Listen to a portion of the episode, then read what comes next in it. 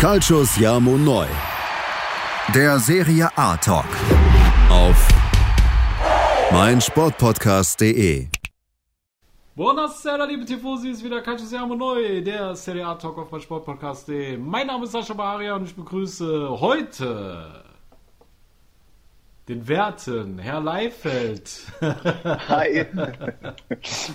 Hallo Paul, du springst heute wieder mal für unseren, ja, wie soll ich sagen, erkrankten äh, Serie A-Experten René Steinhuber ein, den es äh, hart erwischt hat nach diesem Wochenende. Hältst du wieder als treuer Admin die Stange für ihn? Ja, mache ich. Genau, und äh, unsere Hörer kennen dich ja schon, warst ja schon einige Male dabei, hast schon mit deinem fundierten Wissen hier geglänzt und bist daher auch voll akzeptiert. Und ich freue mich heute wieder mit dir eine schöne Folge aufzunehmen. Ich hoffe, dir geht's genauso. Ja, ich meine, gut, es hätten schönere Ergebnisse am Wochenende sein können, aber wir machen das Beste draus. Du weißt, es ist lange äh, große Tradition bei uns, dass wir dich immer nur einladen, wenn Neapel auf den Sack kriegt, ne? Ja, ja, das stimmt. Genauso geht's heute weiter. Aber aber man muss sagen, wir treffen uns heute auf Augenhöhe. Milan hat auch verloren und deswegen äh, bluten wir beide ähm, heute und äh, von daher würde ich sagen, ja, fangen wir direkt an mit den schmerzvollen Dingen und ich denke auch, dass das ähm, wahrscheinlich ähm, sehr dazu beigetragen hat, dass René einfach das körperlich und psychisch nicht verkraftet hat, dass Milan jetzt zum zweiten Mal in Folge äh, gepatzt hat. Äh, das war zu viel für seinen Körper. Und letzte Woche, liebe Tifosi, war es für mich zu viel. Da habe ich flach gelegen mit einer Grippe. Ich habe diese, dieses Unterschied von Milan nicht vertragen. Mein Immunsystem hat sich dann runtergefahren und ich bin krank geworden. Aber ich bin wieder da und jetzt mit dem Paul äh, werden wir für euch dann eine schöne kleine Spieltagsanalyse machen, wo wir uns dem äh, ja, Rennen um den Scudetto widmen, aber auch dem äh, Kampf um die internationalen Plätze und vor allem dem bitter harten Abstiegskampf. Dem Ganzen wollen wir heute nachgehen, lieber Paul. Ja, ja wie, wie gesagt, ich würde sagen, wir fangen an. Erstmal mit Neapel, damit du deine Wunden lecken kannst. Ne? Ja. Ihr musstet nämlich zu Hause im äh, Stadio äh, Diego Maradona gegen die Fiorentina ran, die ja wirklich eine äußerst unangenehme Mannschaft ist. Mhm. Äh, das Spiel ging mit 2 zu 3 verloren. Äh, Niki Gonzalez äh, brachte die Gastgeber in der 29. Minute in Führung. Dann war es Dries Mertens, der ausgleichen konnte und da hatte man nochmal das Gefühl, okay, das Spiel kippt. Dann kam aber der eingewechselte Jonathan Ikone in der 66. Minute und hat das Ding dann mit einem schönen Flachschuss ins Eck ähm, wieder zum 2 zu 1 ähm, äh, legalisiert und ja, dann war es Arthur Cabral, der wirklich mit einem schönen Treffer, wo ich mir wirklich die Augen reiben musste, ja. äh, wie schnell der Kerl ist äh, mit Ball. Ähm, war, war wirklich schon stark gemacht von ihm. In der 72. Minute macht dann das 3-1, dann äh, Victor Simon in der 84. nochmal zum 3-2. Also es war für den objektiven Betrachter wahrscheinlich ein schönes Spiel, aber für dich war es wahrscheinlich nicht so geil gewesen. Vor allem muss man euch ja auch ankreiden, dass ihr es zu Hause einfach auch nicht geschissen bekommt. Ne? Ihr seid auswärts nee. stärker als zu Hause. Genau, also in der Auswärtstabelle habe ich dann nach dem Spiel auch direkt mal drauf geguckt. Mhm. Auswärtstabelle auf Platz 1 und zu Hause nur auf Platz 7. Ja, krass. Das und da hat man auch schon fünf Niederlagen bekommen. Also mhm. Ich meine, da sind dann, glaube ich, auch so Dinger dabei wie gegen Empoli und Spezia, die einfach irre unglücklich sind. Mhm.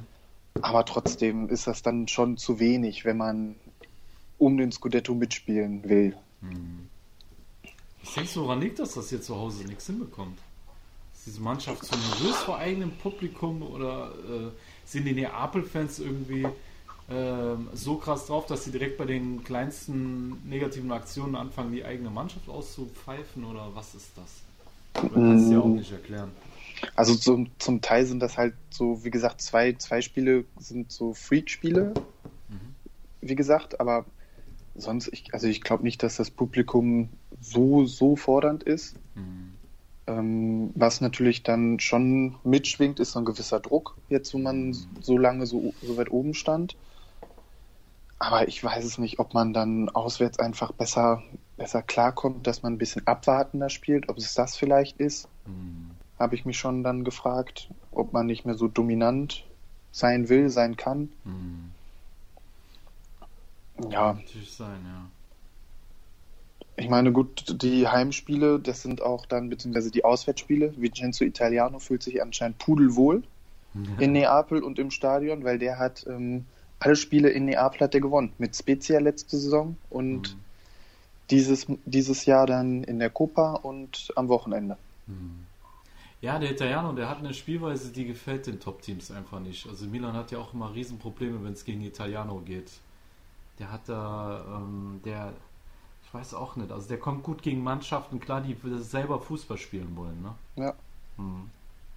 Man muss aber bei dem Spiel auch sagen, ähm, Neapel hatte einfach Chancen zum Sieg. In den ersten 15 Minuten hm. mit mehr Glück, beziehungsweise mit der Effizienz, mit der man in Bergamo bei Atalanta aufgetreten ist, hätte es da auch schon vielleicht 2-0 stehen können. Hm. Also da war Usimen am zweiten Pfosten einmal frei und hat einen Kopfball nicht mal aufs Tor gebracht. Mhm. Fabian legt im Strafraum lieber quer, anstatt zu schießen. So solche Dinger kann man dann auch mal machen. Mhm. Und in der zweiten Halbzeit setzt sich das dann fort mit einem Kopfball, den Dries Mertens nicht aufs Tor gebracht hat. Ja. Und eine Situation, in der Lozano den Ball irgendwie zu Mertens bekommen muss in einem Konter oder in einer Umschaltbewegung und mhm. dann läuft Dries Mertens eins gegen eins gegen den Torhüter. Mhm. Also da war auch dann Pech, Unvermögen, sowas mit dabei. Also war, man hätte auch mehr als nichts holen können. Man hätte da auch mit einem Punkt oder vielleicht sogar mit drei Punkten rausgehen können. Ja. Aber da war man dann hinten einfach nicht gut genug für. Okay.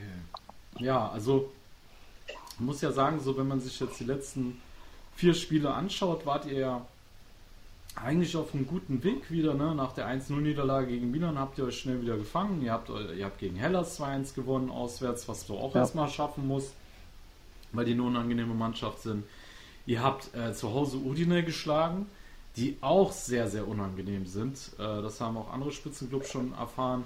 Und dann schlagt ihr auswärts Atalanta mit 3 zu 1. Also man dachte jetzt eigentlich, okay, dieses Neapel äh, ist on fire und äh, die lassen sich das jetzt auch nicht nehmen und äh, dann jetzt wieder, ähm, ja, ich will nicht sagen der Einbruch, aber schon ein entscheidender Patzer. Also deiner genau, Meinung nach lag es dann wirklich an der Chancenverwertung äh, und Unvermögen und äh, die Tore, die ihr an der Abwehr bekommen habt, was für euch ja jetzt eigentlich auch typisch, untypisch ist, dass ihr drei, genau, ja. drei Gegentore auf einmal bekommt. Äh, was, was war da der Grund für?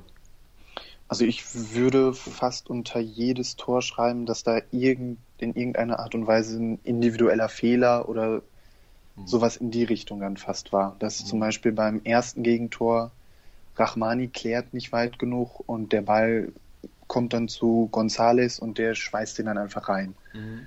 Also das ist dann auch so ein bisschen Pech mit drin, würde ich sagen. Kein, kein Spielglück, aber dann auch nicht, nicht sorgfältig genug hinten in der Abwehr. Mhm. Beim zweiten Tor kam, würde ich da an äh, zwei Stellen ansetzen. Einmal Mario Rui, der das 1 gegen 1 gegen González verliert, wodurch dann die ganze Viererkette nach links rückt. Und am anderen Ende dann quasi Ikone frei wird und mit der Verlagerung kommt der Ball dann schließlich auch dorthin. Und dann macht Zanoli, deckt das Tor nicht gut ab mit seinem, mit seinem Körper einfach. Der bietet ihm wirklich da die lange Ecke an, was dann, mhm. ne, der gegen Atalanta hat der super gespielt und mhm. jetzt nicht. Das muss, muss man dann vielleicht auch aushalten. Und beim 22-Jährigen, der jetzt Wollte sieben Serie A-Spiele hat genau. und das noch zweite Mal grün. in der Startelf spielt. Genau. genau. Genau, ist halt noch grün das, hinter den Ohren. Da, da, kann man auch nicht erwarten, dass der jetzt jede Woche abliefert. Ne? Genau, das kommt dann einfach mit, wenn man den. Ja, und das dritte Tor ist einfach die totale Klasse von Cabral. Da, wie du am Anfang schon gesagt hast, der zeigt, warum der in Basel, in der, in der Schweiz alles wirklich am laufenden Fließband getroffen hat. Ja, ja, ja. Ein super Abschluss ins lange Eck. Gut, davor sieht Lobotka vielleicht ein bisschen unglücklich aus, aber mhm. Das will ich ihm jetzt nicht unbedingt ankreiden, finde mhm. ich. Da ist, äh, würde ich eher Cabral in, ins Licht stellen einfach Ja, und seine ja, Klasse. Das war krank. Das war krank. Der hat selber gesagt, er weiß gar nicht, wie er es gemacht hat, genau, aber Hauptsache er hat getroffen. Ja, Also hat sich noch demütig gegeben, so nach, nach dem Tor war schon eine Weltklasse-Aktion von ihm. Ich bin auch sehr gespannt, wie der sich jetzt entwickelt äh, in den nächsten Monaten bei Florenz. Sehr, sehr spannend, Mhm. der Spieler. Ne? ja. Genau. Generell Ja. Florenz ne, Mhm. wird sicherlich auch über die Saison hinaus spannend werden, wie die Ja. sich entwickeln. Ja, absolut. Die haben da wirklich ein tolles Konstrukt mit äh, Trainer Italiano. Ähm, das wird sehr, sehr spannend. Äh, aber auch euer Restprogramm ist ziemlich spannend. Ne? Ihr müsst als nächstes gegen die Roma ran. Mhm. Ja, äh, Rom, die Roma tatsächlich, äh, wie ich gelesen habe, äh, das beste Team. Ähm, was war es? Einen Moment, ich sag's dir. Seit elf Spielen ungeschlagen, einzige Verein in der Serie A. Meine Genau, genau. Ja. Die haben die, die- hier, das, was ich habe, die meisten Punkte in den letzten zehn Spielen hat die Roma geholt mit 22 Punkten. Auf Platz 2 war Juve mit 21 Punkten, Platz 3 Lazio mit euch und Ja. Milan. Na? So, also Inter tatsächlich nur auf Platz, ähm, was ist es? 1, 2, 3, 4, 5, 6, 7, 8 mit 16 Punkten. Ja. Ja. Also von Ja. daher, die Roma wird auch nochmal ein richtiger Prüfstein Mhm. für euch jetzt äh, am Genau. nächsten Spieltag. Ne? Genau, und danach auch Empoli, auch wenn es jetzt auf dem Papier kein, kein so großer Gegner ist, aber ich weiß es nicht. Das ist auch wie gemacht dafür. Empoli auch seit äh, unzähligen Spielen ohne Sieg und da weiß ich nicht, da sehe ich auch schon irgendwie so einen Punktverlust vor meinen Augen. Bin ich ehrlich, ja, die haben, die haben, ich schaue gerade nach, wann haben die zuletzt Äh. gewonnen? Ich glaube, die haben dieses Jahr noch gar nicht gewonnen, ja. Und ihr seid dann wieder diejenigen, die hinhalten. Ja, in der Liga zuletzt gewonnen gegen Neapel, in Neapel. Mhm. Da, ich weiß es nicht. Äh, Du,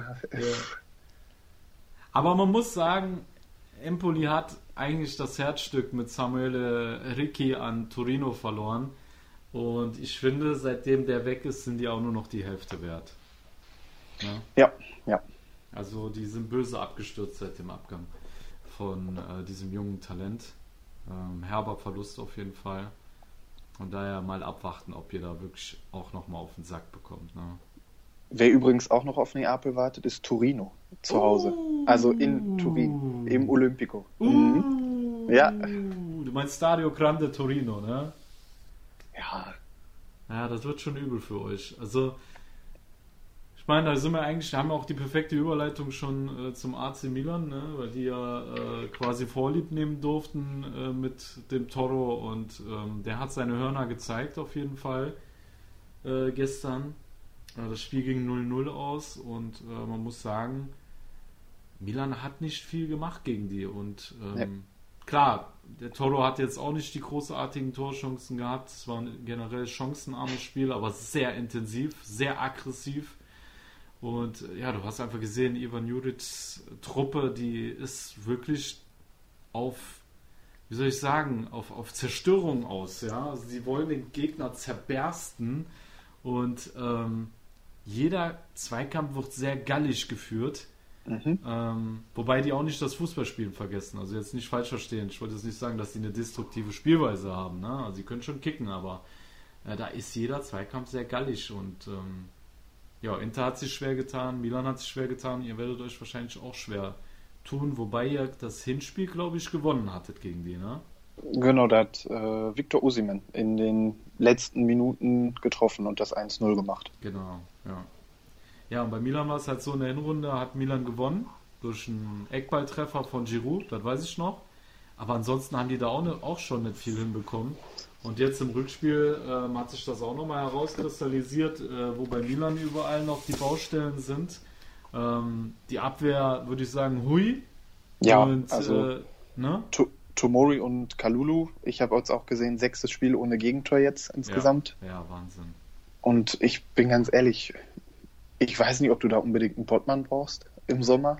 Ja. Weiß ich nicht. Also Ja. die beiden könnten es auch machen. Ja, habe ich auch gesagt. Also für mich vergeudet das Geld jetzt gerade. Ähm, vor allem, wenn man halt sieht, wie viele Baustellen man vorne hat, weil also sobald der Leao nicht funktioniert, ist Milan am Arsch. Also der, Äh, von Brahim kommt da nichts. Von Messias kommt da nichts. Salemakas kommt nichts. Rebic wieder mal verletzt. Ähm, ja, also ich, ich muss sagen, Pioli muss langsam sogar darüber nachdenken, ob man nicht vielleicht einen Krunic auf die 10 stellt, der zumindest immer noch mhm. eine, eine, gewisse Stabilität dir äh, liefert. Ähm, und, und vielleicht sogar, dass man Samu Castillejo sogar wieder aufstellt, weil das, was äh, von Messias und von ähm, Salamakas da kommt, ist wirklich teilweise ähm, ja, nicht Milan würdig. Und äh, das bekommen die jetzt natürlich gerade zu spüren. Ne? Ja. Und äh, dann auch ein Riesenproblem mit Ibra. Ne, da haben wir eigentlich die nächste Personalie um Transfermarkt. Mhm, äh, Stürmer, dir, ja. Genau, wo du dir auch überlegen musst, willst du Ibra wirklich seinen Vertrag verlängern, weil sein Körper sagt ja eigentlich offensichtlich, dass er nicht mehr kann. Also mhm, ja. er, er, hält den also Rhythmus also, nicht aus. Also ich würde sagen, so ein Ibrahimovic kannst du immer reinwerfen. Mhm. Aber der wird dir im, in der Saison wird er dir keine 30 beziehungsweise auch keine 20 Spiele geben. Das äh, ist, ist, ist nicht drin, aber ich glaube einfach von, auch wenn es so ein doofes Wort ist, von der Mentalität her, könnte der schon wichtig sein, dass er äh, die Kabine und die Mannschaft immer weiter nach vorne peitscht. Das auf jeden Fall, ja. Aber du musst halt überlegen, äh, er ist Spitzenverdiener mhm. mit 7 Millionen. Und äh, also den Vertrag genau, wenn du den auf gar keinen Fall nochmal zu denselben Konditionen verlängern. Ne? Also ja, wenn du jetzt also, leistungsbezogen das Ganze machst, dann sage ich, okay, da drücke ich noch ein Auge zu.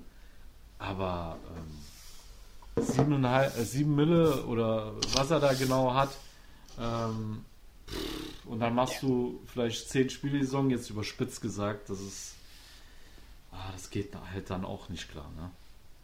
Ja, dein Topverdiener sollte eigentlich immer spielen. Also so, mhm. so, so einfach ausgedrückt. Ja. Ähm, bevor das, ich möchte auch noch einen Spieler erwähnen, der, glaube ich, wenn er seine Taschen da am Abend offen gemacht hat, war da, glaube ich, die ganze Milan-Offensive drin, nämlich Bremer. Oh ja.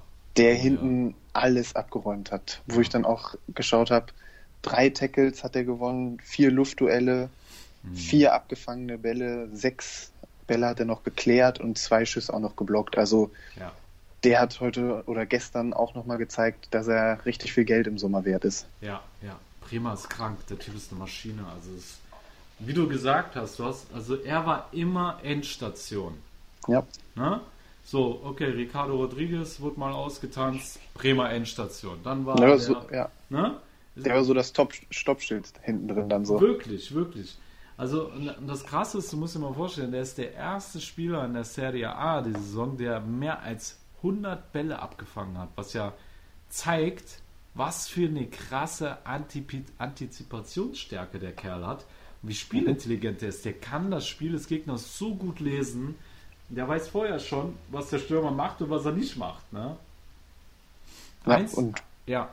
und wie aggressiv der auch vor allem ist, finde ja, ich. Ja. Also, der ist ja immer, immer, immer, immer ist er da. Mhm. Wenn, wenn der nicht den Ball vor dem Gegenspieler bekommt, steht er dann mindestens im Rücken und ist da schon ja. direkt. Ja, absolut.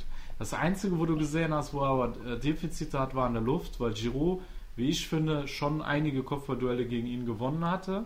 Ähm, da hat Bremer auf jeden Fall ein bisschen ähm, Defizite, aber ansonsten ist der Kerl eine Maschine. Also am Boden kommst du an dem nicht vorbei. Ja, ne? so. Definitiv. Ja, jetzt muss man halt gucken, am AC Mailand äh, der Schuh drückt in der Offensive. Ähm, ja, und man muss natürlich auch sagen, Pioli spielt nicht mehr ganz so offensiv. Seit dem Spiel gegen euch haben wir ähm, eine etwa, etwas defensivere Grundausrichtung. Also du merkst halt äh, zum Beispiel, dass Calabria nicht mehr so oft nach vorne geht. Kessier ist in dem Spiel auch kaum nach vorne gegangen. Also man, man versucht das schon sehr auf Sicherheit zu gehen, was halt auch erklärt, warum wir seit äh, so vielen Spielen kein Gegentor mehr äh, gefangen haben. Aber es mhm. geht natürlich auch zu Lasten der Offensive. Und so stark unsere Offensive war, auf diese, äh, aufgrund dieser Spielweise, siehst du, jetzt schießen wir kaum noch Tore. Ne? Und ähm, jetzt ist die Frage, ob Pioli dabei bleibt, dass er die ganzen, äh, zum Beispiel die äh, Außenverteidigung mit Calabria, wobei Theo immer nach vorne geht, aber normalerweise geht Calabria auch oft nach ja. vorne. Und dass sich auch immer ein Sechser mit nach vorne einschaltet und mit angreift. Und das ist schon etwas reduziert worden seit dem Spiel gegen euch. Und das geht natürlich auch zulasten der Offensive, muss man halt auch klar so sagen. Ne? Und, und, irgendwie ist ja, wie du auch schon angedeutet hast, da vorne ist auch keiner da momentan, der dir ein Spiel im Alleingang gewinnen kann, wie es Leao halt auch schon in der Saison war. Ja. Da ist keiner irgendwie so in einer überragenden Form. Ja.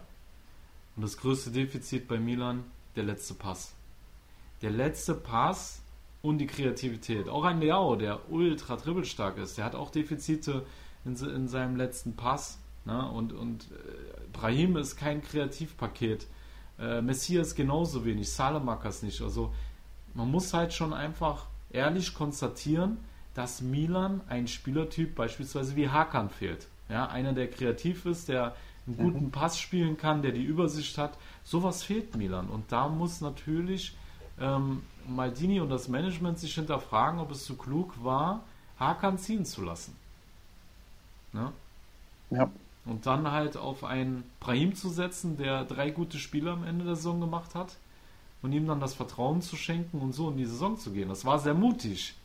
Aber man sieht halt, es war ein Fehler im Nachhinein. Muss man klar so sagen. Und es könnte am Ende den Scudetto kosten. Zumal man auch in der, in der Winterpause nicht nachgelegt hat auf der Zehnerposition. Ja. ja, aber ich, ich bin da ganz ehrlich, ich mhm. glaube, wenn es dieses Jahr nicht wird, Milan schätze ich so mit Juve dazu, die in den nächsten Jahren, die ich eigentlich dauerhaft in den Top 4 sehe, muss ich ehrlich sagen, mit dem Altersdurchschnitt in dem Kader. Ja. Mit dem, mit dem Vorstand, mit den Leuten, die dahinter hinterstehen und das alles beurteilen, einkaufen. Mhm. Ich glaube, das hat schon Zukunft, das Ganze. Ja, auf jeden Fall. Also das Fundament ist gegeben. Ich will das genau. gar nicht schlecht reden. Milan hat sich verbessert, auch dieses Jahr wieder ähm, bei der ganzen Kritik, die wir äh, üben. Äh, darf man halt nicht vergessen, dass sie immer noch auf Platz 1 sind und dass äh, die, die, das Fundament ist da. Ne? Aber der Kader muss halt jetzt noch an einigen Stellen gestärkt werden. Und ich denke mal, das äh, kristallisiert sich jetzt gerade auch wunderschön raus in diesen Spielen, wie man jetzt auch gegen den Toro sehen durfte. Und ähm, ja, um das Spiel oder, oder um, um, Milan auch abzuschließen, äh, um auch zu zeigen, wer eigentlich der große Gewinner an diesem Spieltag war. Äh, ich glaube, da sind wir uns beide einig, dass Inter ja. mit dem 2-0-Erfolg über Hellas äh, damit der große Sieger ist an diesem Spieltag. Genau, weil die haben es jetzt als einzige Mannschaft selbst in der Hand. Genau, richtig. Ja, und mit Hellas Verona hatte man zu Hause auch äh, eine Herausforderung gehabt. Äh, sehr unangenehme Mannschaft. Ähm, und ja, Nicolo Barella in der 22. Minute, der Inter in Führung gebracht hat, und Edin Dzeko, der nur acht Minuten später dann auch nochmal zum 2-0 Endstand nachgelegt hat. Man muss auch sagen, wenn man sich so die Statistiken anschaut, war Inter auf jeden Fall das stärkere Team und äh, der Sieg geht voll in Ordnung. Jetzt ist man zwei Punkte hinter Milan, hat allerdings ein Spiel weniger. Das Nachholspiel gegen Bologna ist da nachher das Zünglein an der Waage, wobei man auch sagen muss, Bologna ist auch wirklich eine unangenehme Mannschaft und die können auch kicken. Ne? Sprichst aus eigener Erfahrung, ne? Ja, absolut. Also wir haben es gesehen gegen Milan, äh, wie schwer die sich getan haben. Auch ein Spiel, was äh, unentschieden für uns ausgegangen ist und Du hast aber trotzdem gesehen, da sind wirklich Leute dazwischen, die können so gut kicken. Ob es jetzt Aaron Hickey ist, ähm, ob es ein Orsolini, äh, ja. Orsolini ist, ein Arnautovic, dann, ähm, wie heißt der äh, Stürmer da nochmal, der farbige vorne drin? Musa Barrow. Musa Barrow, ja, ein, für mich einer der stärksten äh, Stürmer da vorne ähm, in der Liga, vom Potenzial her, sage ich mal. Ich finde es halt nur schade, dass Mihailovic den immer äh, auf, auf den Flügel packt, weil ich den im Zentrum viel stärker finde. Ähm, ja, das sind, ist auf jeden Fall eine Mannschaft, die mit äh, Talent äh, gesegnet ist. Auch ein Swanberg im Mittelfeld, der, ja. der sehr, sehr stark ist.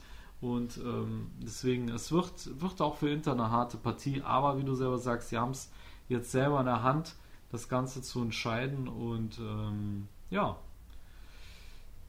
sie haben, denke ich mal, jetzt alle ja schon die besten Karten auch. Aber man muss auch sagen, Juve ne, hat auch wieder die Hausaufgaben mhm. gemacht gegen. Ja, ja. Die luschern so rein, Juve. Ja, die darfst du auch nicht aus den Augen lassen. Ne? Jetzt hier gegen Cagliari nochmal 2-1 gewonnen, nachdem Joao Petro in der 10. Minute äh, die Sarden in Führung gebracht haben. Ähm, muss man sagen, haben die auch nochmal Moral bewiesen. Matthias De Licht in der 45. Minute mit dem 1-1 und der 2-1 durch Dusan Vlaovic nach einem schönen Pass vom Paulo Dybala zum 2-1 mhm. Endstand. Also Juve bleibt dran. Ähm, ja, Paul. Kann ich kurz noch, du? ich muss kurz noch über Hellas ein bisschen schimpfen, weil die mir echt enttäuscht haben, muss ich sagen. Weil ich ja. vor, dem, vor dem Spieltag hatte ich so gedacht, die Top 3 alle wirklich schwierige Aufgaben. Ja. Und Torino und Fiorentina haben das Ganze komplett erfüllt mhm. und haben abgeliefert. Und Hellas hat mich da echt enttäuscht, muss ich sagen. Also Hellas ist wie Torino für mich eine Mannschaft, die, wenn die Intensität auf dem Platz bekommt, mhm. wenn die nah am Mann steht und wenn die wirklich ihr Pressing spielen kann, dann ist sie sehr, sehr unangenehm. Mhm. Und das haben die alles nicht auf den Platz bekommen. Also mhm. die waren für mich nicht intensiv, was man auch an den sieben Fouls sieht, die insgesamt da nur in den 90 Minuten begangen wurden. Mhm. Und die haben sich auch hinten eher reingestellt als ein offensives Pressing oder die in irgendeiner Weise anzulaufen, fand ich. Mhm. Und da haben die dann Inter schon mehr oder weniger das Spiel machen lassen. Inter war dann auch eiskalt. Perisic fand ich richtig stark. Ja, der ist wirklich stark. Und wie gesagt, da muss ich kurz ein bisschen über Hellas schimpfen. Auch Cagliari hat das äh, sehr, sehr stark gemacht. Die sind zwar nun mal in einer anderen Situation, mhm. aber trotzdem, da fand ich Hellas ein bisschen enttäuschend. Mhm. Ja, man muss auch sagen, Hellas ist äh, jetzt eine Rückrunde auf Platz 7, ne? muss man auch sagen. Mhm. Ähm, also von der Rückrundentabelle her äh, ist das eigentlich eine Mannschaft, die wirklich stark ist. Und ähm, ja, also wenn, wenn man das jetzt schaut, Hellas ist sogar in der Rückrunde auf Platz 7 und in der Rückrunde ist Inter nur auf Platz 9. Deswegen hatte ich mir auch ein spannenderes Match erwartet. Aber das wäre ja nach 30 Minuten durch, ja, eigentlich. Genau, war es schon Deswegen. Gegessen, ne? hm. Da muss ich nur kurz drüber meckern. Ja, Juve, Juve hat, fand ich, das war ein solides Spiel. Cagliari gewohnt ja, gewohnt energisch, gewohnt eklig in den Zweikämpfen auch, fand ich. Mhm. Wie, wie das da Heimspiel gegen den Abstieg, ne, so relativ klassisch eigentlich. Und da hat sich Juve dann ganz gut rausgewunden. Auch jetzt nicht groß spektakulär, fand ich, aber mhm. wie gesagt, die sind auch, was sind, wie viele Punkte sind das jetzt bis zum, ähm, bis, sehr gut, 62 Punkte, 68 hat Milan momentan, 69 könnte Inter mit einem Sieg haben. Mhm. Ja, sieben Punkte, ob man die dann jetzt noch aufholt, zweifle ich ein bisschen, aber sie sind noch drin. Ich bezweifle Muss es auch, aber man kann auch nichts ausschließen, weil genau. keine Mannschaft da oben wirklich überzeugend gerade ist. Ne? genau, ist jetzt nicht so wie äh, ein Vergleich, den ich gelesen hatte, dass zwischen Liverpool und City dass du da bei keiner Mannschaft von ausgehen kannst, dass sie jetzt alle Spiele gewinnen werden. Genau, genau, richtig, genau das ist es.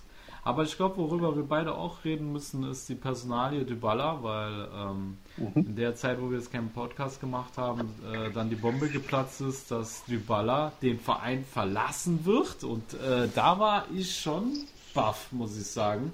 Wobei sich das ja eigentlich schon angedeutet hatte in der Winterpause. Ja, also, ja äh, mit, dem, äh, mit der Ankunft von Flaovic war ja schon für viele, die äh, im Gegensatz zu mir hellwach waren, war ja eigentlich klar, dass die Baller nicht bleiben wird. Aber ich war trotzdem überrascht. Also ich habe mir gedacht, oh ja, voll geil, die Baller und Flaovic vorne. Mega, Duo und so. Aber nee, ähm, die Ankunft von Flaovic bedeutet das aus für die Baller. Und Juve hat ihm nicht mal ein Vertragsangebot vorgelegt zu geringeren Konditionen, sondern der Typ darf gehen.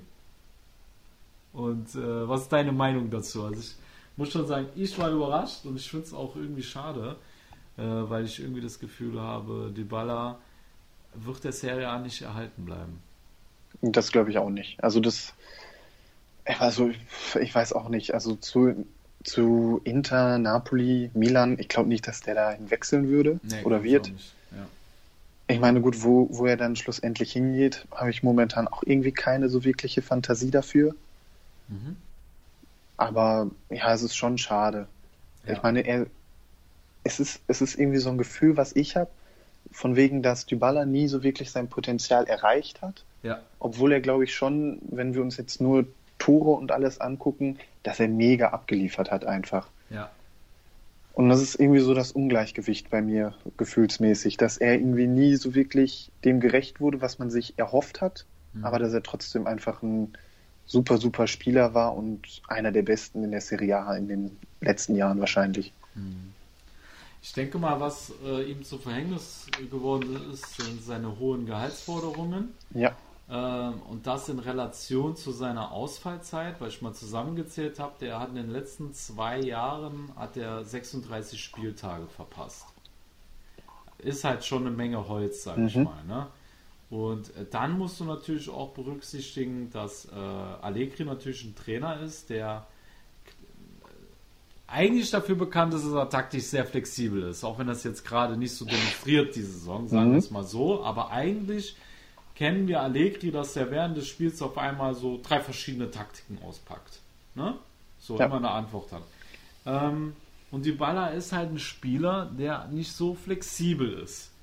Und vielleicht, also ich kann mir vorstellen, dass das vielleicht so ein großer Kritikpunkt ist, so diese Verletzungsanfälligkeit und diese taktische, nicht vorhandene Flexibilität, ähm, dass er dem Ganzen jetzt zu Opfer gefallen ist und äh, man dann auch sagt, jetzt, ich glaube, der ist auch schon 28, der Dybala, ne?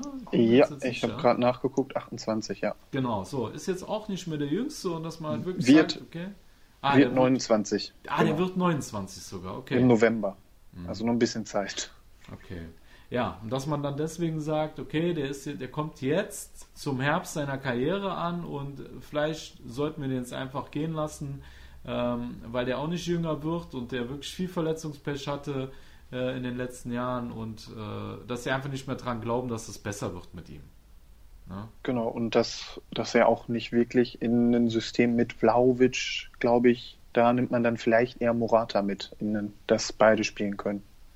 Ich habe gelesen, das, dass sie eher Kesa die Rolle von Dybala zuordnen wollen. Stimmt. Ich glaube, der Cannavali, ja. der hatte das gesagt gehabt, äh, dass der Ersatz für Dybala, äh, den sehen sie in Kesa. Ja. Stimmt, den, ja. den gibt es auch noch. Den, den gibt es auch noch, den darf man nicht ja. vergessen, ja. Aber wo, wo, wo packen wir Dybala denn hin? Wo, wo siehst du den? Ich, ich habe so einen ganz so eine ganz komische Idee, so Manchester City würde ich gerne sehen, aber ich kann es mir irgendwie nicht vorstellen. Ja.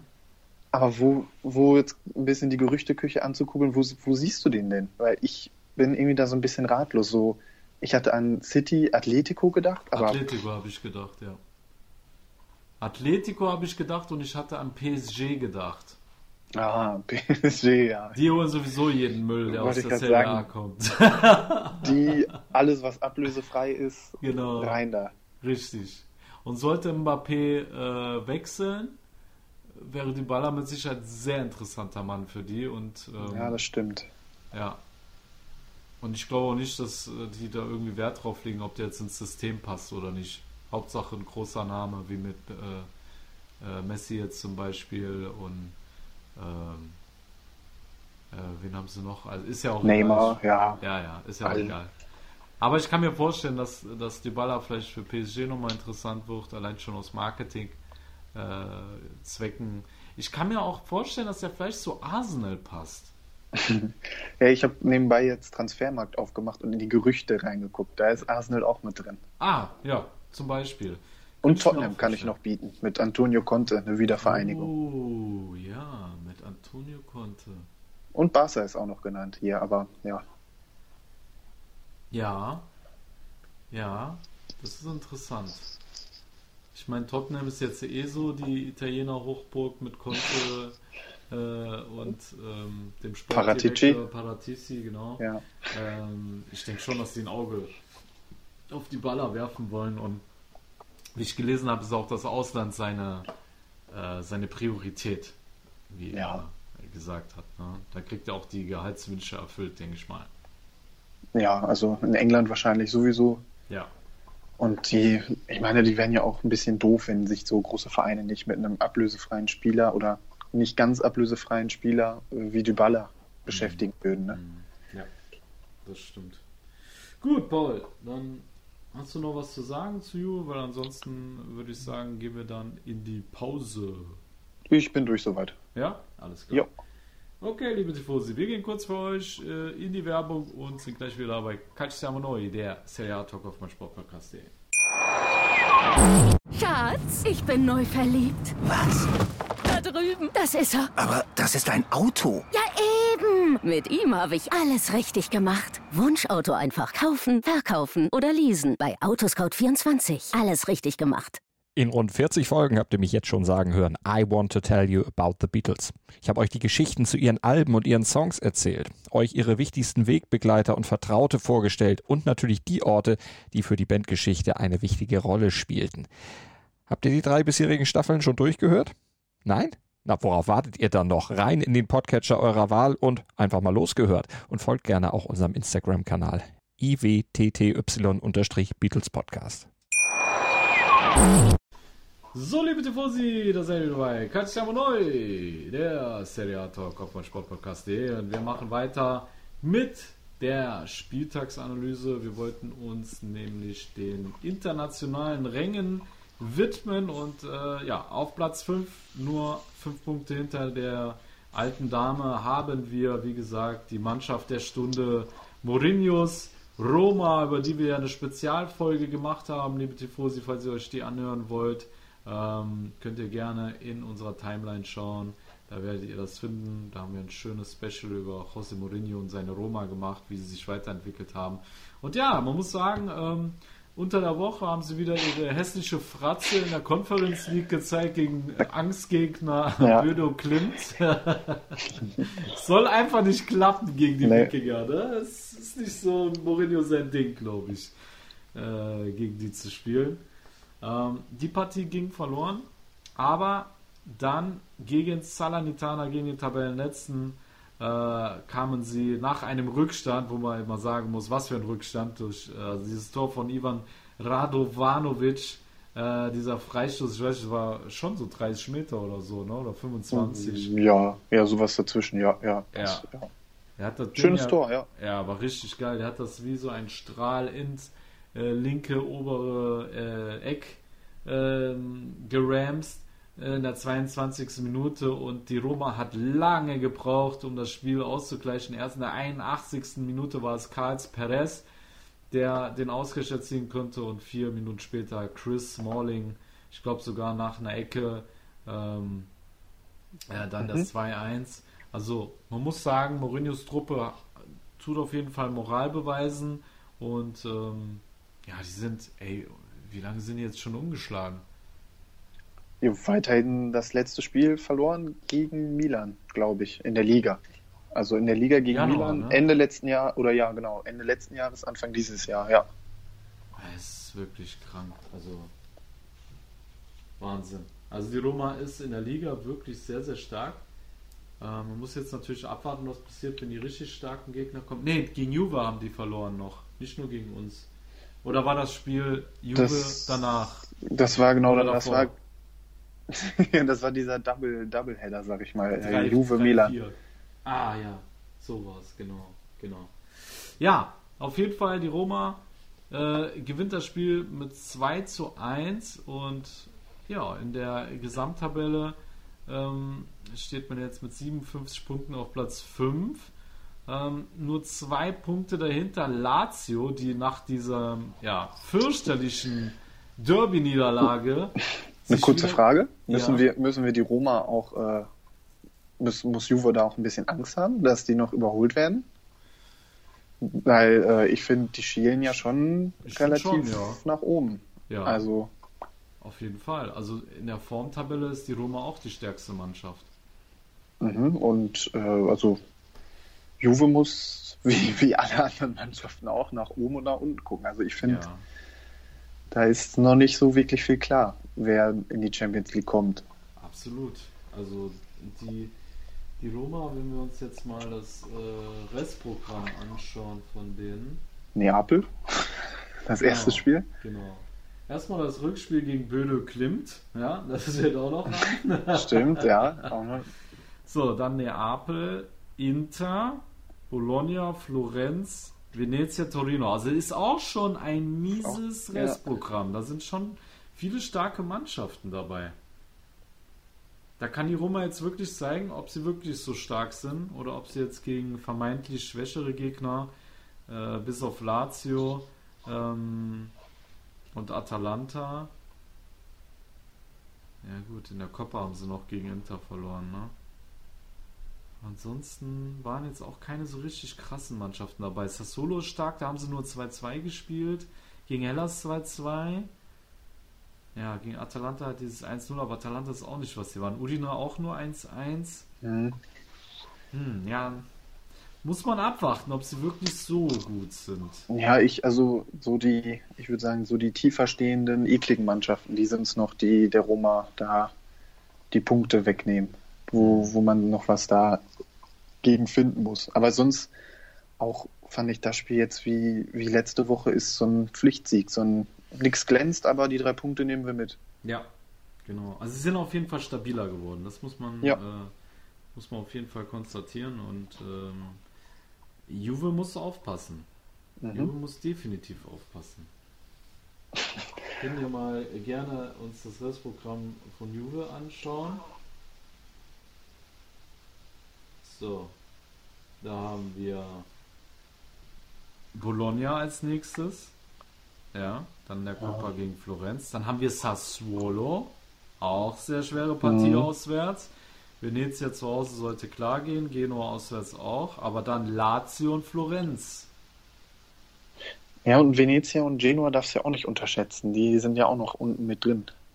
Ja, das stimmt, aber wie du siehst, unterschätze ich die. ich weiß nicht, irgendwie erwarte ich mir dann nicht mehr so viel. Ja, wahrscheinlich wird es dann auch so ein 2-1 Ding werden. Ja, ja. Ne? Hm. ja, also klar, Abstiegskandidaten muss man auch mit Vorsicht genießen. Ähm, aber es ist auch ein schwieriges Programm für die Juve. Also wäre schon krass, wenn die Roma die wirklich noch einholt. Weil man muss halt schon sagen, auch wenn Juve in der Champions League echt alt ausgesehen hat, jetzt gegen Inter auch verloren hat, ähm, die haben auch schon eine gewisse äh, Konstanz drin und äh, normalerweise machen die gegen solche Mannschaften jetzt ähm, seitdem sie sich gefangen haben, machen sie, mhm. machen sie eigentlich schon ihre Hausaufgaben. Ne? Ja, also das ist immer dann, wie gesagt, glanzlos, aber drei Punkte nehmen wir mit, ja. Ja, genau.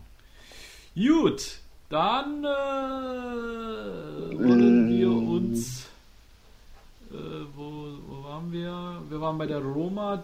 Der, der nächste Verfolger ist ja dann Lazio. Lazio die mit zwei Punkten nur hinter der Roma sind. Ja, wie gesagt, sie haben sich gefangen und haben ein beeindruckendes 4 zu 1 gegenüber Abstiegskandidat äh, FC Genua gefeiert. Und äh, man muss ja sagen, eigentlich war, ähm, äh, waren die Liguria doch gut im Rennen unter ihrem deutschen Coach. Ähm, ja, aber dann kam Immobile Mhm. Und hat einfach mal einen lupenreinen Head. Ne, war es ein lupenreiner? Ne, war es nicht. Es nee. war nur ein Hattrick. Ja. ja. ja. doch, der erste Treffer war in der ersten Halbzeit. Genau. Ja, und äh, 4-1 ähm, haben sie gewonnen. Unser Kelvin Jeboa stand nicht in der Startelf, aber der Amiri, darüber habe ich mich gefreut, dass der Amiri zumindest von Anfang an ran durfte. Und er hat ja auch ähm, ja, dieses Eigentor durch äh, Patrick quasi eingeleitet, sage ich mal, ne, mit seiner Hereingabe. Ja. Genau. Hat es erzwungen, wie man so schön sagt. Genau, er hat es erzwungen, der Amiri. Das war schon mal eine coole Sache. Ja, also das Rennen um die internationalen Plätze ist auf jeden Fall im vollen Gange und ähm, die Roma muss auch noch mit einem Auge nach hinten schielen, weil der Herzrivale auch am Start ist. Ne? Ja, die haben sich gefangen, finde ich. Die sind konstant, defensiv läuft es wieder mhm. besser, auch wenn man sich gegen die Roma dann da ein paar gefangen hat. Ja. Aber eigentlich, ich finde, das sieht gut aus.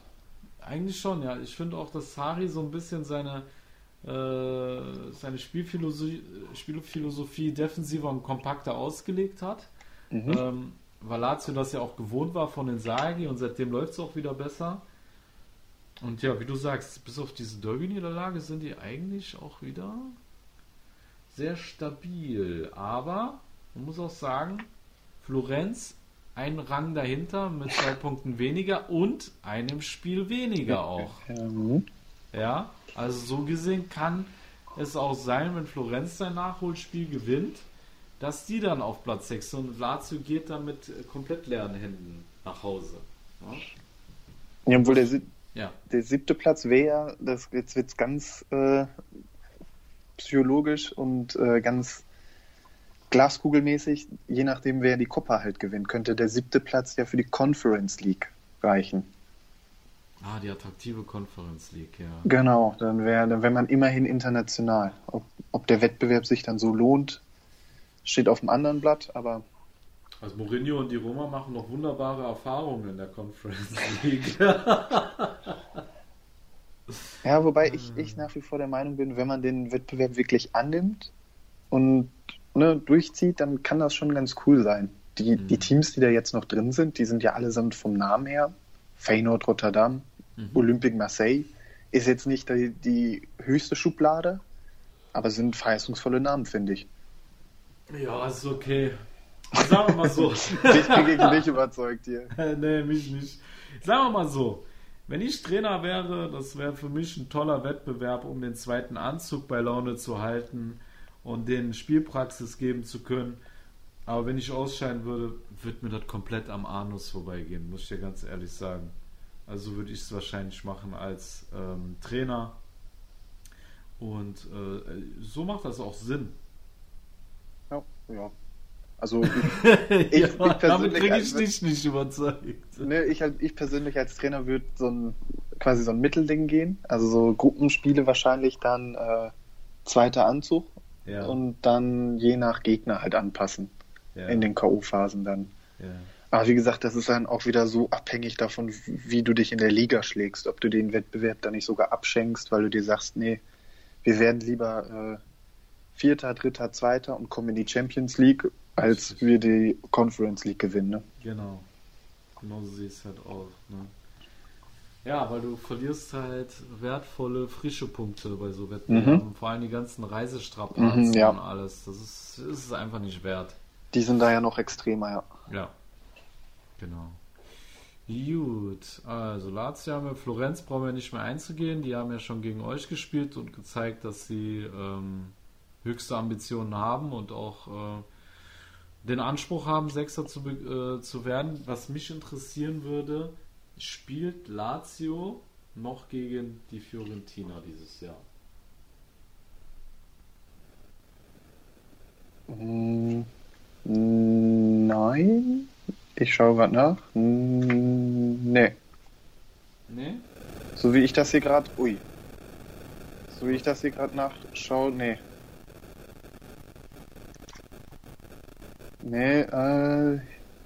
Die haben gespielt am 24. Spieltag gegeneinander. Ja. Da hat Lazio 3-0 gewonnen und Uh, das Spiel davor 1-0 Lazio am. Äh, wo steht das hier? Wie viel der Spieltag? der Äh. 27. Oktober war das. Also ziemlich am Anfang. Sehe ich gerade. Ja, also Ja. Also der direkte Vergleich ist bei Lazio dann wiederum. Ja. Ja. Okay, krass. Hätte ich nicht gedacht. Hätte ich nicht gedacht, weil für mich die Fiorentina der unangenehmere Gegner war bisher. Hört man eigentlich Empfangsstrahlen? Ja, Echt? sogar gerade gerade ziemlich heftig vorhin. Also vor ein paar Und jetzt? Sekunden jetzt immer noch leicht. Ah, krass, doch. Ich habe jetzt die, ähm, ich habe es jetzt mal probiert, nur in WLAN-Modus zu gehen, aber gut, dann gehen wir da raus. Ja, krass. Gut, also Lazio würde den direkten Vergleich gewinnen, aber die Fiorentina hat wie gesagt noch dieses Nachholspiel und kann dann ähm, quasi vorbeiziehen und ja, hinter der Fiorentina reihen sich ja noch Atalanta und Sassuolo ein. Ähm, Atalanta nur zwei Punkte hinter der Fiorentina, aber vier hinter Lazio, wobei Hat- sie auch ein Spiel Ja, weniger haben. Ne? genau. Also, Atalanta könnte da auch noch Einfluss nehmen. Aber schon krass, wie die abgeschissen sind dieses Jahr. Was ist denn deine Meinung dazu? Wieso sind die deiner Meinung nach so abgeschissen? Ja, die Frage habe ich mich auch äh, vor dem Podcast gestellt, was, äh, was da so los ist und so richtig eine Antwort habe ich nicht gefunden. Also ich habe ich habe so die Thesen, dass, dass einmal Gasperini und das, an, das System nicht funktioniert bei den neuen Spielern. Das heißt, dass man die neuen Spieler sich da erst noch vielleicht ein bisschen reinfinden müssen. Ja. Dass es viele Verletzungsausfälle gab. Mhm. Dass es dann, ich weiß jetzt auch nicht, das können wir alle nicht wissen, wie das Mannschaftsklima ist durch äh, Ilicic und all das, was ihn da umgibt. Mhm. Ja, und dann habe ich auch so das Gefühl, so ein paar hier und da wird äh, Gasperini auch so ein bisschen ausgecoacht, dass man schon die oder die gegnerischen Trainer schon sehr klar wissen, wie sie gegen Atalanta spielen müssen und Ja.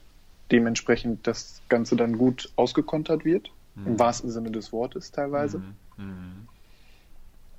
Und das würde ich jetzt so, ich meine, gut, die fehlt auch einen Duvan Zapata gefühlt die ganze Saison und Ja, ja, sind viele verletzt auch. Genau. Robin Gosens äh, gegangen Genau. und davor war er auch verletzt.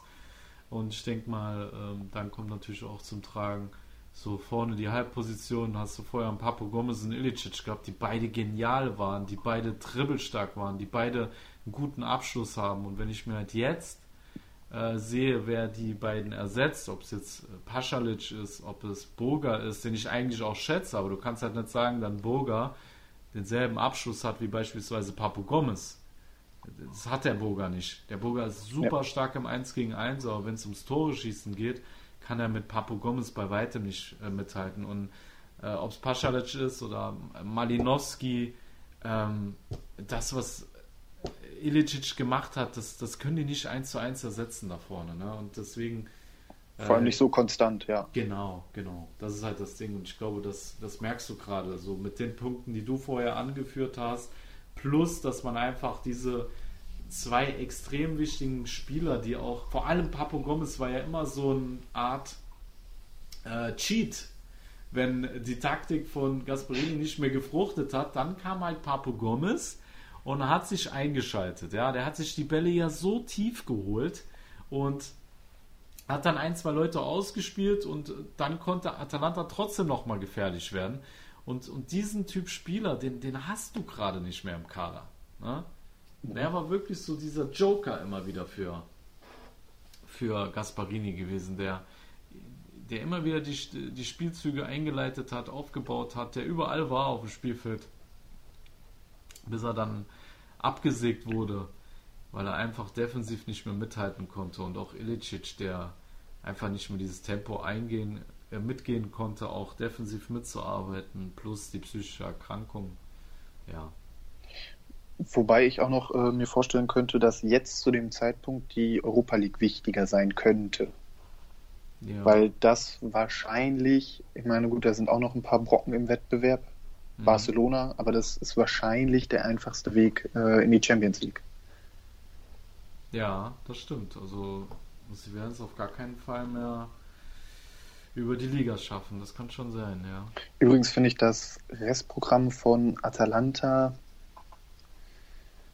machbarer als die anderen, würde ich jetzt mal behaupten. Mit ähm, los geht's mit Leipzig dann jetzt. Na gut, das wissen wir natürlich nicht, wie weit es in der Europa League geht. Ja. Leipzig, dann Ja. kommt Hellas, Ui.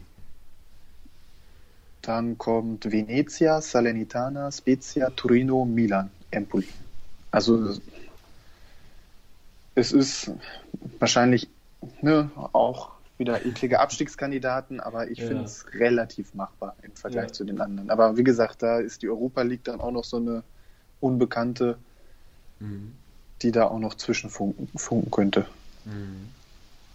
Ja, schauen wir mal, wie die sich ähm, entwickeln werden nächste Saison und ob man in der Euroleague vielleicht noch einen Überraschungscoup landen kann, aber ich weiß nicht, ich glaube, ich, ich traue es denen nicht zu, muss ich ganz ehrlich sagen.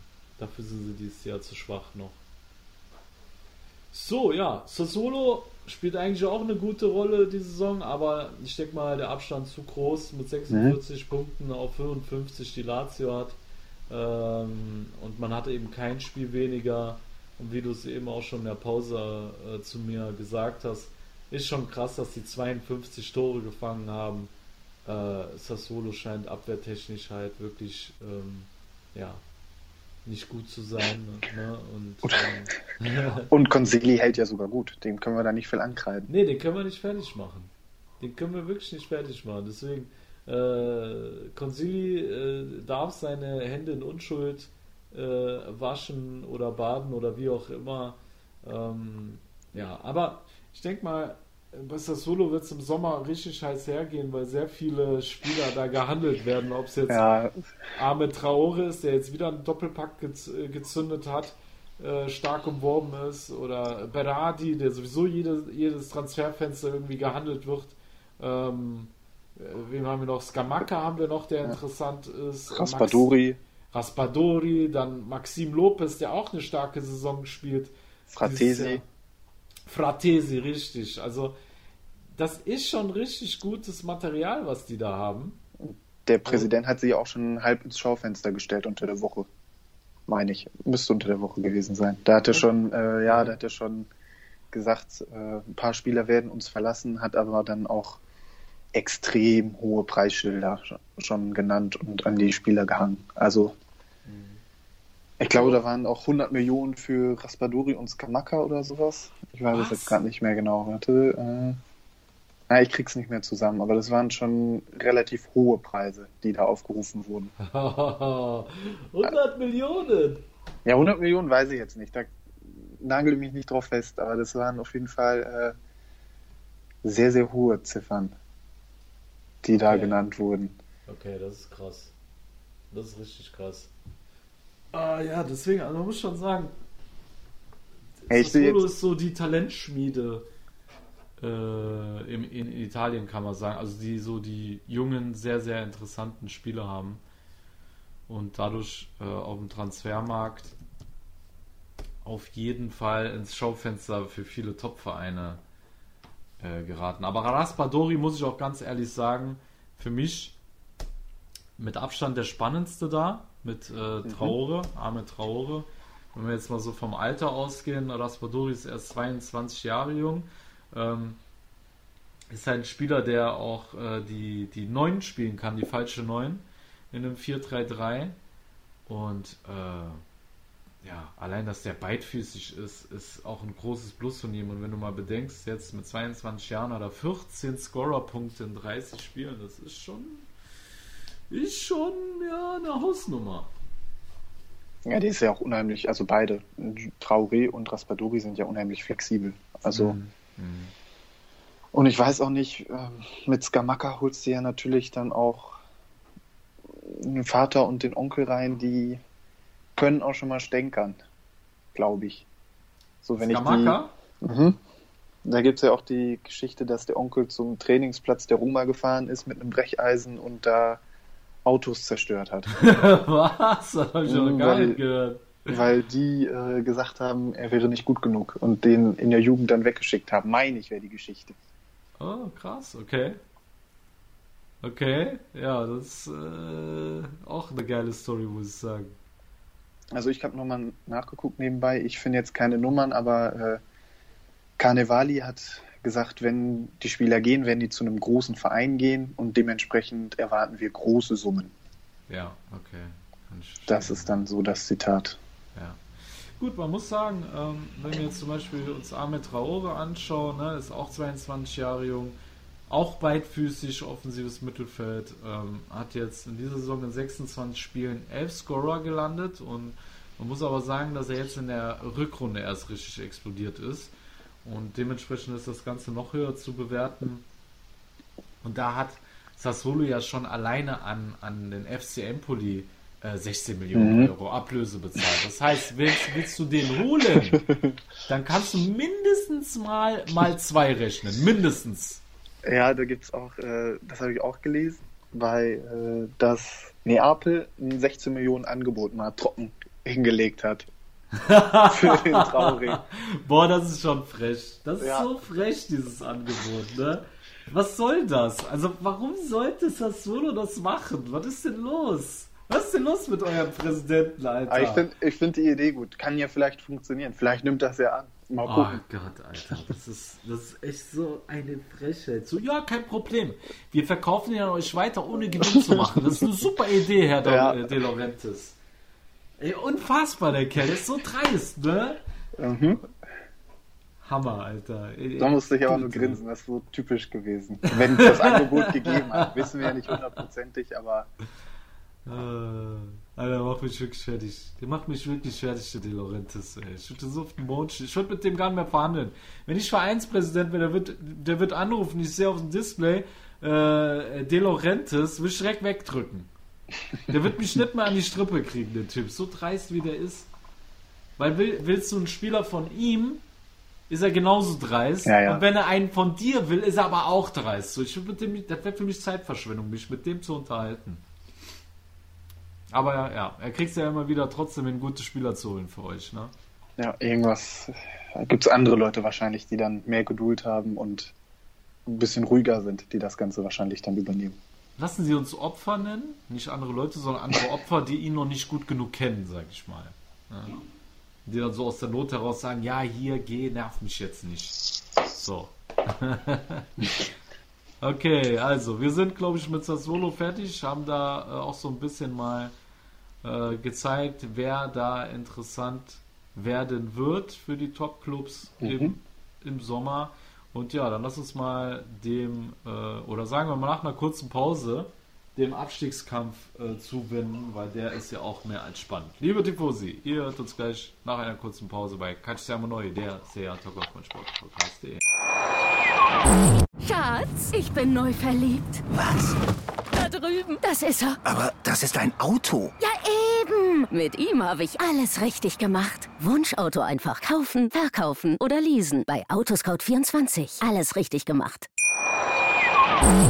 So, liebe Tifosi, da sind wir bei Calciamo Neu, der Serie Talk auf meinen Sportpodcast.de und wir widmen uns jetzt, wie versprochen, dem Abstiegskampf. Und ja, aktuell auf den Abstiegsplätzen mit, äh, warte mal, wo sieht man denn hier ab, wo man absteigt? Was, der 17. Platz? Ja, ne? 18, also 18. 18, 19, 20. Okay. Also, auf Platz 18 haben wir den FC Genua mit 22 Punkten aus 32 Spielen. Auf dem vorletzten Platz haben wir den FC Venezia, der, der krass abgestürzt ist, äh, wo wir eigentlich überrascht waren, wie gut sie sich gehalten haben im Mittelfeld der Liga. Und ja, dann kam irgendwann der Absturz und äh, man ist nur noch auf Platz 19, auch mit 22 Punkten wie Genua, aber man hat noch ein Spiel weniger.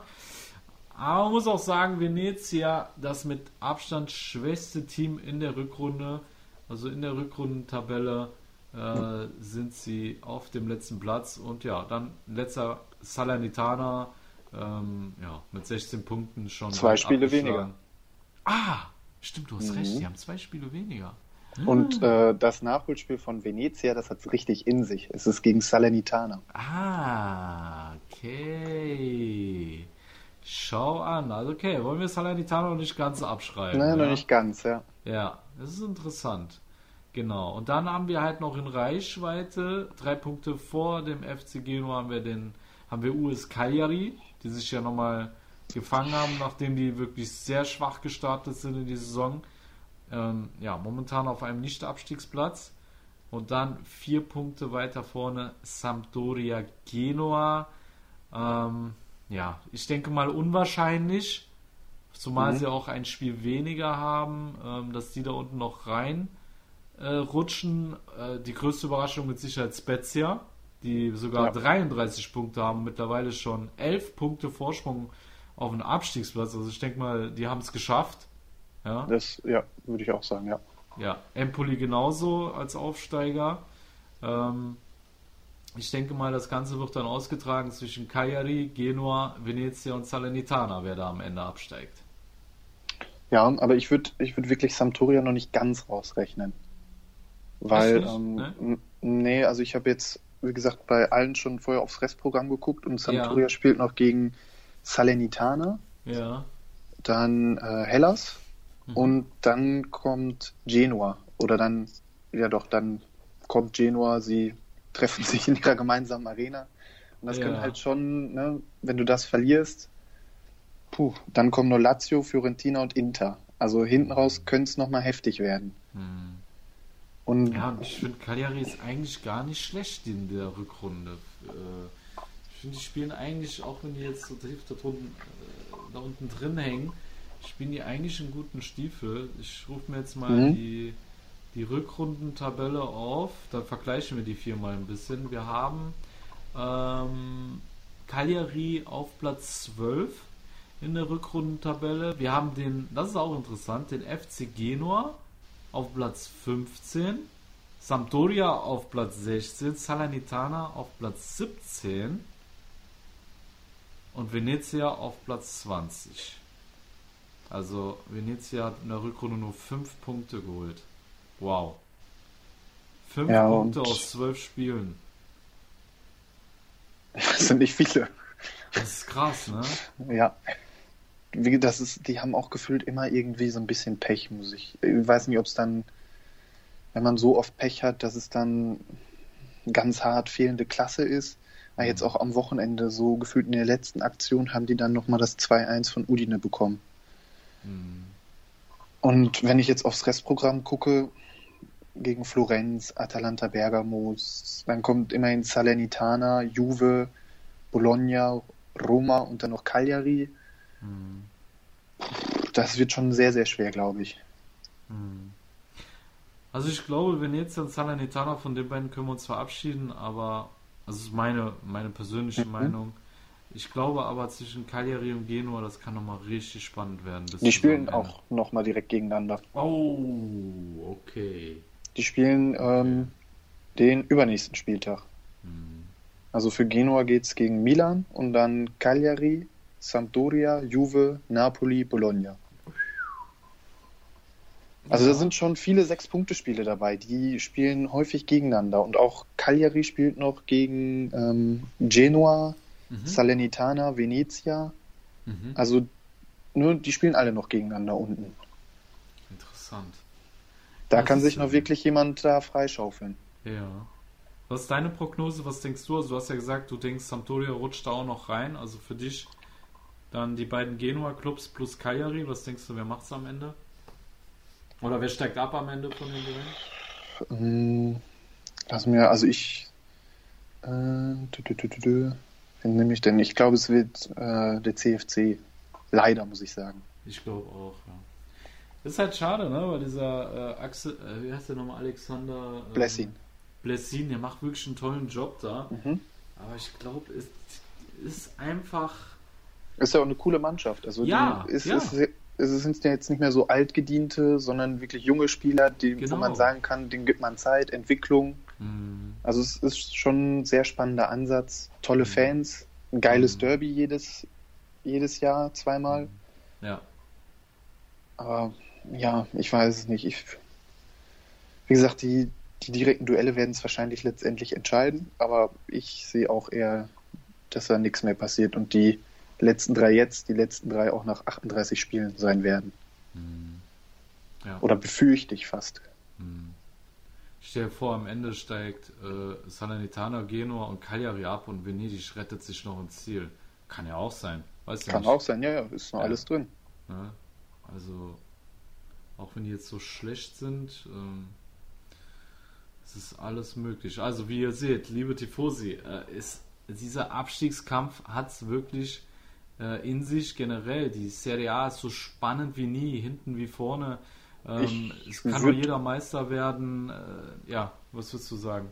Ich würde sagen, beste Werbung für eine Liga fast. Jeder kann jeden schlagen, würde ich fast behaupten. Ja. Würde ich, würde ich unterschreiben. Ne? Salernitana hat Milan geschlagen, also der letzte hat den ersten geschlagen. Oder war es Mhm. ein Unentschieden? Ich will jetzt nichts Falsches sagen. Oh mein Gott! Ich sag nichts Falsches. Es war, war ein Unentschieden. War es ein Unentschieden, genau. Also das letzte waren 2-2. Ah, da war es das 2-2, okay, genau. Ja, also, ne, von daher äh, sagt das schon viel über diese Liga aus und ähm, ja, von daher, das ist äh, eine mega spannende Saison dieses Jahr Und äh, ich bin am Ende wirklich gespannt, wer die Meisterschaft holt und ähm, wer am Ende absteckt. Und wir können Italien wenigstens behaupten, wir haben eine spannende Liga. Wenn wir uns äh, die anderen Ligen anschauen, das ist meistens schon gegessen, wer da vorne Meister wird. Ne? Ja. Genau, alles klar. Ja, lieber Paul, vielen Dank, dass du wieder hier mit mir äh, einen schönen Podcast aufgenommen hast, wir uns dem Ganzen gewidmet haben, ein bisschen rumphilosophiert haben über die höchste italienische Spielklasse und ja, ich würde dir und dem SSC Neapel gerne Glück wünschen, aber kann ich halt nicht machen. Kannst du nicht mit dir vereinbaren? Nee, kann ich nicht. Aber ich mag dich. Du bist ein feiner Kerl. Machen wir es so, okay? Ja. Ich wünsche dir das Beste in deinem Leben, aber halt nicht im Fußball.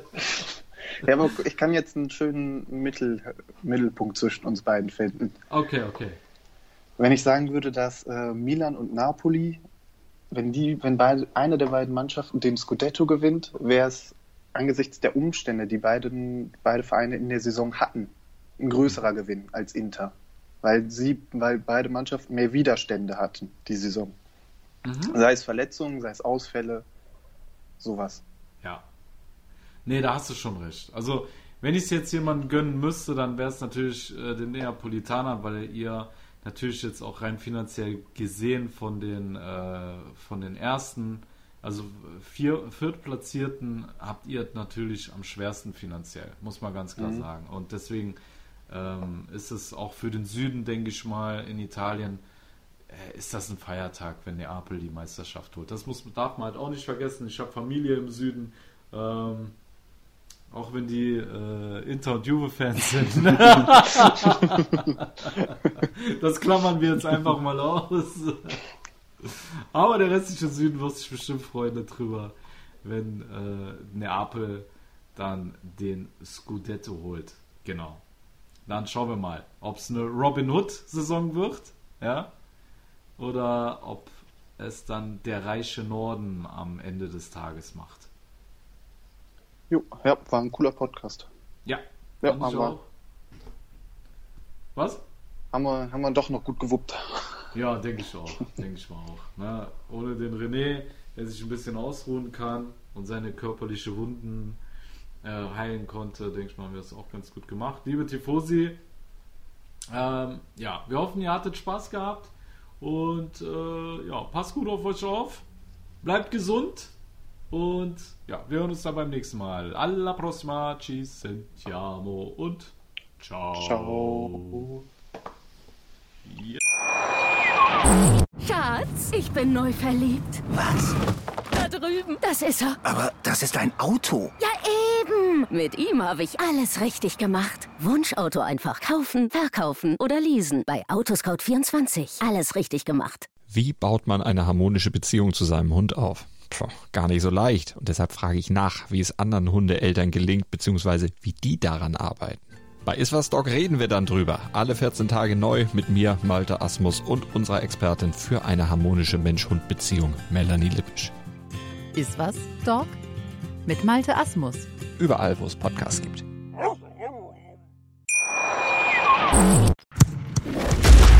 Calcio Siamo Neu. Der Serie A Talk. Auf meinsportpodcast.de. Schatz, ich bin neu verliebt. Was? Da drüben. Das ist er. Aber das ist ein Auto. Ja, eben. Mit ihm habe ich alles richtig gemacht. Wunschauto einfach kaufen, verkaufen oder leasen. Bei Autoscout24. Alles richtig gemacht.